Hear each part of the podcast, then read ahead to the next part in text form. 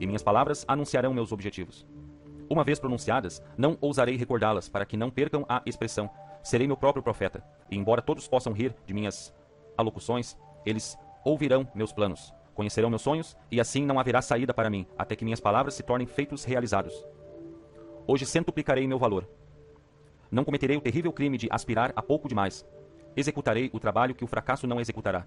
Sempre deixarei o meu desígnio exceder a minha compreensão. Jamais me contentarei com o meu desempenho na feira. Sempre elevarei meus objetivos tão logo os atinja. Sempre me esforçarei para fazer a próxima hora melhor do que a hora presente. Sempre anunciarei meus objetivos ao mundo. Contudo, jamais proclamarei minhas realizações. Deixarei, ao contrário, que o mundo se aproxime de mim com louvores e que eu possa ter a sabedoria de recebê-los com humildade. Hoje centuplicarei meu valor. Um grão de trigo, quando centuplicado, produzirá centenas de talos. Centuplique-os dez vezes, e eles alimentarão todas as cidades da terra. Não sou eu mais do que um grão de trigo? Hoje centuplicarei meu valor. E feito isso, repetirei a façanha e repetirei de novo, e haverá espanto e estupefação diante de minha grandeza, assim que as palavras destes pergaminhos se cumprirem em mim.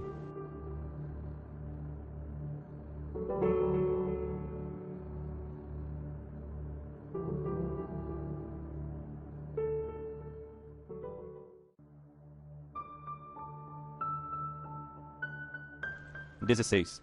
Pergaminho número 9. Meus sonhos são insignificantes. Meus planos são poeira. Meus objetivos são impossíveis. Todos nada valem, a não ser seguidos por ação. Agirei agora. Jamais existiu mapa, por mais cuidadosamente executado em detalhe e escala, que elevasse seu possuidor um só centímetro do chão. Jamais houve uma lei, conquanto honesta, que impedisse um crime. Jamais houve um pergaminho, mesmo como este que agora tenho nas mãos, que ganhasse um tostão sequer ou produzisse uma única palavra de aclamação. Somente a ação transforma o mapa, o papel, este pergaminho, meus sonhos, meus planos, meus objetivos em força viva. A ação é o alimento e a bebida que nutrirá o meu êxito. Agirei agora. Minha acomodação, que me atrasa, nasceu do medo, e agora reconheço este segredo tirado das profundezas de todos os corações corajosos. Agora sei que, para vencer o medo, devo sempre agir sem hesitação, e as hesitações do meu coração desaparecerão. Agora sei que a ação reduz o leão do terror à formiga da equanimidade. Agirei agora. De hoje em diante, relembrarei a lição do vagalume, que acende sua luz apenas quando voa, apenas quando está em ação. Tornar-me-ei um vagalume, e mesmo durante o dia, meu fulgor será visto, apesar do sol. Que os outros sejam como borboletas, que alisam suas asas, mas dependem da caridade de uma flor para viver. Serei como o vagalume, e minha luz iluminará o mundo. Agirei agora, não evitarei as tarefas de hoje e não as deixarei para amanhã, pois sei que o amanhã jamais chega. Deixei-me agir agora, mesmo que minhas ações possam não trazer felicidade ou êxito, pois é melhor agir e fracassar do que não agir e atrapalhar-me. A felicidade, em verdade, pode não ser o fruto colhido pela minha ação, mas sem ação, todo fruto morrerá na vinha. Agirei agora. Agirei agora, agirei agora, agirei agora. De hoje em diante, repetirei essas palavras sempre e sempre, cada hora, cada dia, até que elas se tornem um hábito como minha respiração e as ações que se seguirem tornem-se tão instintivas como o piscar de meus olhos. Com estas palavras, posso condicionar minha mente a executar tudo que seja necessário ao meu êxito. Com estas palavras, posso condicioná-la a enfrentar todos os desafios que o fracasso evita. Agirei agora. Repetirei essas palavras sempre e sempre. Ao acordar, eu as pronunciarei e pularei da cama, enquanto o fracasso dorme uma hora mais. Agirei agora. Ao entrar na feira, eu as repetirei e, imediatamente, enfrentarei a primeira possibilidade, enquanto o fracasso pondera ainda se valerá a pena. Agirei agora. Ao encontrar uma porta fechada, eu repetirei as palavras e baterei enquanto o fracasso espera lá fora com medo e agitação. Ao me defrontar com a tentação, eu as repetirei outra vez e agirei imediatamente para afastar-me da maldade. Agirei agora. Ao ser tentado a desistir e recomeçar amanhã, eu as pronunciarei e imediatamente agirei para consumar outra venda. Agirei agora. Apenas a ação determina meu valor na feira e, para multiplicar meu valor, multiplicarei minhas ações. Andarei por onde o fracasso teme andar. Trabalharei enquanto o fracasso procura descanso. Conversarei enquanto o fracasso permanece calado. Visitarei dez que podem comprar minhas mercadorias. Enquanto o fracasso faz grandiosos planos para visitar um. Direi que está tudo consumado antes que o fracasso diga que é tarde demais. Agirei agora, pois o agora é tudo que tenho. O amanhã é o dia reservado para o trabalho do preguiçoso. Eu não sou preguiçoso. O amanhã é o dia em que o mal se torna bom. Eu não sou mal. O amanhã é o dia em que o fraco se torna forte. Eu não sou fraco. O amanhã é o dia em que o fracasso terá êxito. Eu não sou um fracasso. Agirei agora.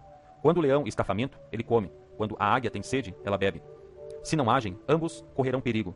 Sinto fome de êxito, sinto sede de felicidade e paz de espírito. Agirei para não correr perigo numa vida de fracasso, de miséria e de noites indormidas. Eu ordenarei e obedecerei às minhas próprias ordens. Agirei agora. O êxito não esperará. Se eu retardo, ele se compromete com outro e eu o perco para sempre.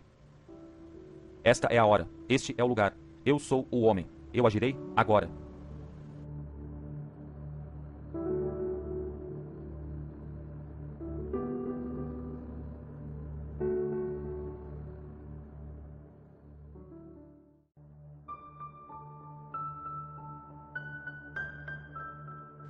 Dezessete. Pergaminho número 10. Quem tem a fé tão pequena que, em momento de grande desastre ou agitação, não haja clamado a seu Deus? Quem já não gritou quando confrontado com o perigo, a morte ou o mistério além de sua compreensão ou experiência normal? De onde vem esse profundo instinto que escapa da boca de todas as criaturas vivas em momentos de perigo? Mova rápido sua mão ante os olhos de alguém e ele irá piscar. Dê uma pancadinha logo abaixo do joelho e sua perna irá pular. Confronte alguém com um negro horror na face e ele dirá: Meu Deus, levado pelo mesmo impulso. Não necessito permear minha vida de religião a fim de reconhecer este grande e maior mistério da natureza. Todas as criaturas que andam sobre a terra, inclusive o homem, possuem o instinto de gritar por socorro. Por que possuímos esse instinto, esse dom? Não são nossos gritos uma forma de súplica? Não é compreensível, no mundo governado pelas leis da natureza, que uma mente grandiosa, a parte de dar ao cordeiro, à mula, ao pássaro, ao homem, o instinto de gritar por socorro, tenha também permitido que o grito fosse ouvido por algum poder superior capaz de ouvir e atender ao grito de socorro? De hoje em diante eu suplicarei, mas meus gritos por socorro serão apenas pedidos de orientação. Jamais suplicarei pelas coisas materiais do mundo. Não peço ao criado que me traga comida. Não determino ao hospedeiro que me dê um quarto. Jamais buscarei dádivas de ouro, amor, saúde, vitórias mesquinhas, fama, êxito ou felicidade. Suplicarei apenas por orientação, para que eu venha a saber a maneira de adquirir estas coisas e serei sempre atendido em minha súplica. A orientação que busco pode chegar, como pode não chegar, mas não são ambas uma resposta? Se uma criança busca pão com seu pai e não encontra, não deu o pai uma resposta? Suplicarei por orientação e suplicarei como um vendedor, desta maneira: Ó Criador de todas as coisas, ajudai-me, pois hoje saio pelo mundo nu e só, e sem vossa mão para orientar desviar-me-ei do caminho que conduz ao êxito e à felicidade. Não peço ouro ou roupa, ou mesmo oportunidades segundo minha capacidade, mas orientação para que possa adquirir capacidade segundo minhas oportunidades. Ao leão e à águia ensinastes a caçar e a prosperar com os dentes e as garras. Ensinai-me a caçar com palavras e a prosperar com amor, para que eu possa ser um leão entre os homens e uma águia na feira. Ajudai-me a permanecer humilde nos obstáculos e fracassos, mas não oculteis dos meus olhos o prêmio que virá com a vitória. Conferi-me tarefas para as quais outros fracassarão. Mas orientai-me na colheita das sementes do êxito nos fracassos dos outros. Confrontai-me com temores que temperarão o meu espírito, mas dotai-me de coragem para rir de meus receios. Reservar-me dias suficientes para alcançar meus objetivos, mas ajudai-me a viver esse dia como se fosse o meu último dia. Orientai-me em minhas palavras para que elas frutifiquem, mas acautelai-me a língua para que a ninguém difame. Disciplinai-me no hábito de tentar sempre e sempre, mas mostrai-me a maneira de utilizar-me da lei das médias. Favorecerei-me com a prontidão em reconhecer as oportunidades, mas dotai-me com a paciência que concentrará minha força. Banhai-me em bons hábitos para que os maus hábitos se afoguem. Mas concedei-me a compaixão pela fraqueza dos outros. Fazei-me sofrer para saber que todas as coisas passarão. Mas ajudai-me a contar minhas bênçãos de hoje. Sujeitai-me ao ódio para que ele não seja um estranho, mas enchei minha taça de amor para transformar estranhos em amigos. Mas que todas essas coisas aconteçam apenas segundo vossa vontade. Sou uma uva pequena e solitária, compondo a vinha, mas me fizestes diferente de todas as outras. Em verdade, deve haver um lugar especial para mim. Orientai-me, ajudai-me, mostrai-me o caminho. Deixai-me tornar em tudo aquilo que planejastes para mim quando minha semente foi plantada e escolhida por vós para brotar no vinhedo do mundo. Ajudai este humilde vendedor Orientai-me, meu Senhor.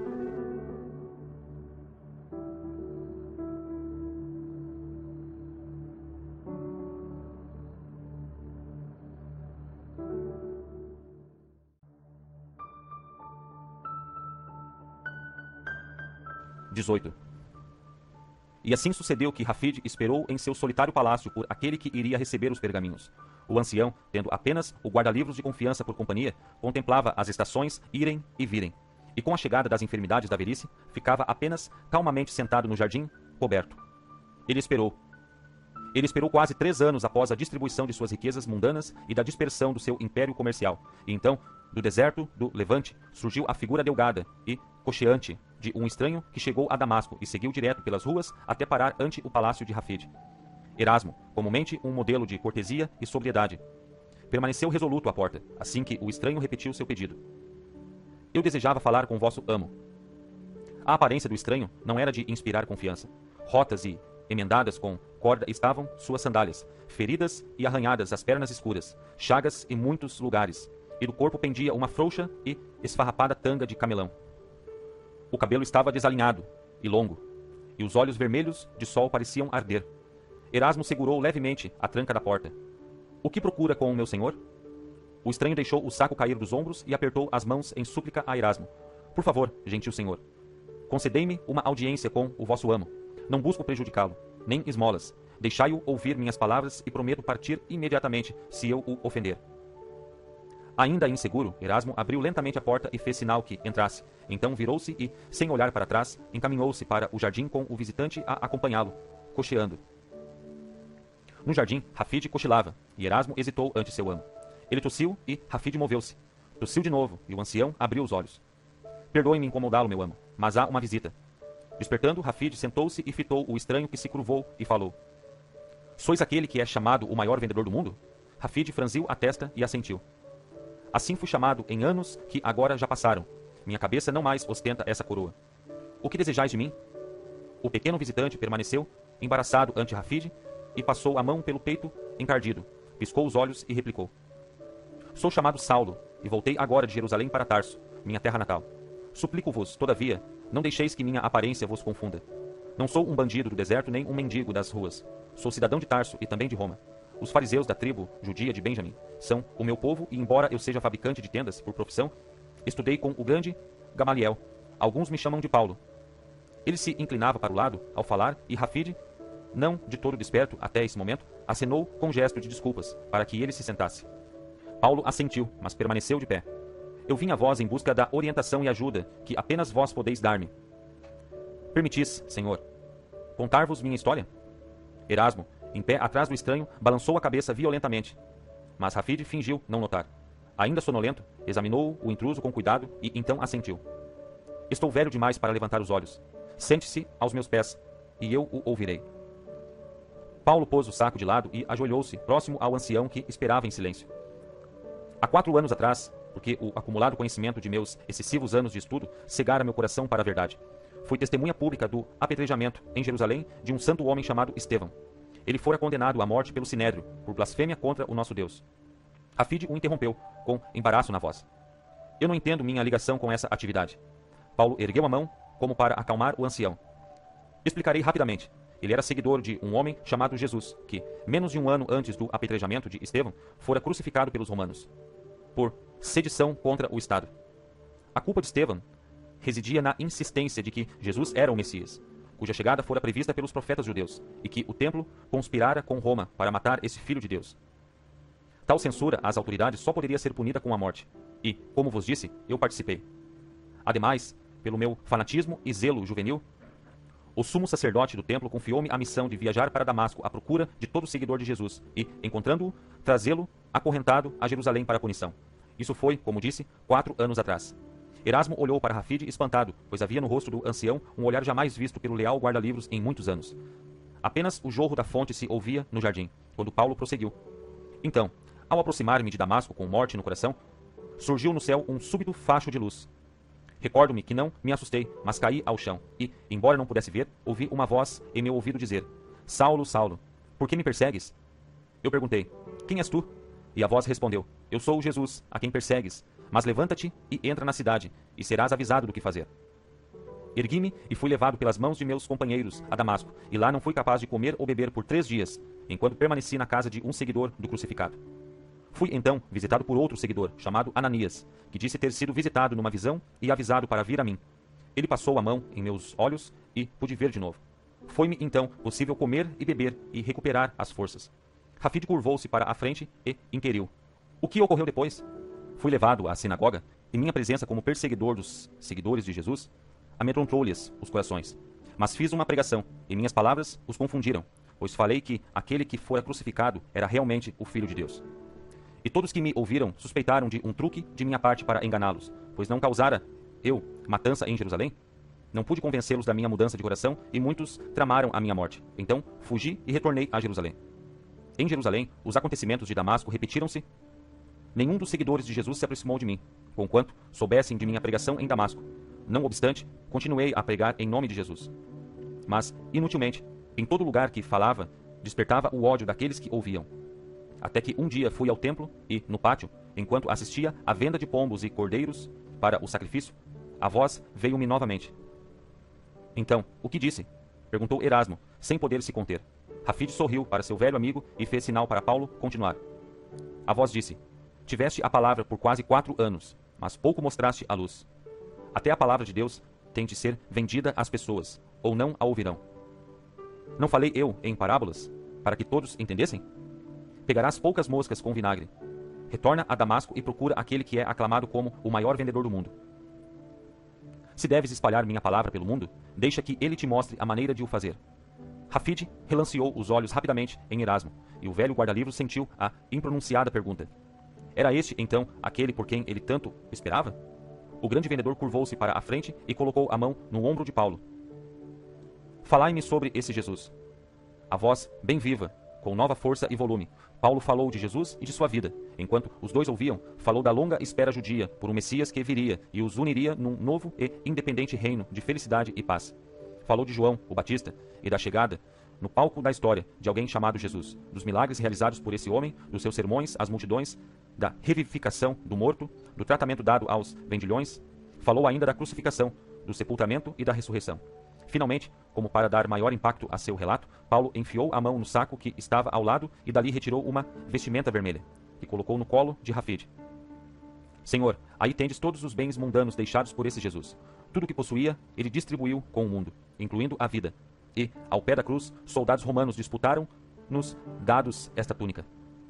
Vim a possuí-la por meio de muito esforço e procura, quando estive por último em Jerusalém. A face empalidecida de Rafid e suas mãos tremeram ao abrir a túnica manchada de sangue. Alarmado com a aparência de seu amo, Erasmo aproximou-se do ancião. Rafid continuou a abrir a vestimenta até encontrar a pequena estrela bordada no tecido, a marca de Tola, cujo símbolo compunha as roupas vendidas por Petros. Próximo à estrela, um círculo bordado dentro de um quadrado, a marca de Petros. Sob os olhares de Paulo e Erasmo, o ancião ergueu a túnica e roçou-a gentilmente contra a face. Rafid balançou a cabeça. Impossível! Milhares de outras túnicas foram fabricadas por Tola e vendidas por Petros nos anos de sua grande carreira de negócios. Ainda apertando contra si a túnica e falando num murmúrio, rouco, Rafid perguntou: Dizei-me, o que se sabe do nascimento desse Jesus? Paulo respondeu: Ele deixou nosso mundo com pouco, entrara nele com menos ainda. Nasceu numa gruta em Belém, ao tempo do recenseamento feito por Tibério. O sorriso de Rafid parecia quase infantil aos dois homens e eles olhavam perplexos, pois lágrimas também rolavam de sua face enrugada. Ele enxugou-as com a mão e perguntou: E não foi a mais brilhante estrela que o homem já viu a que brilhou sobre o berço daquela criança? Paulo abriu a boca, mas não pôde falar. Nem era necessário. Rafid abriu os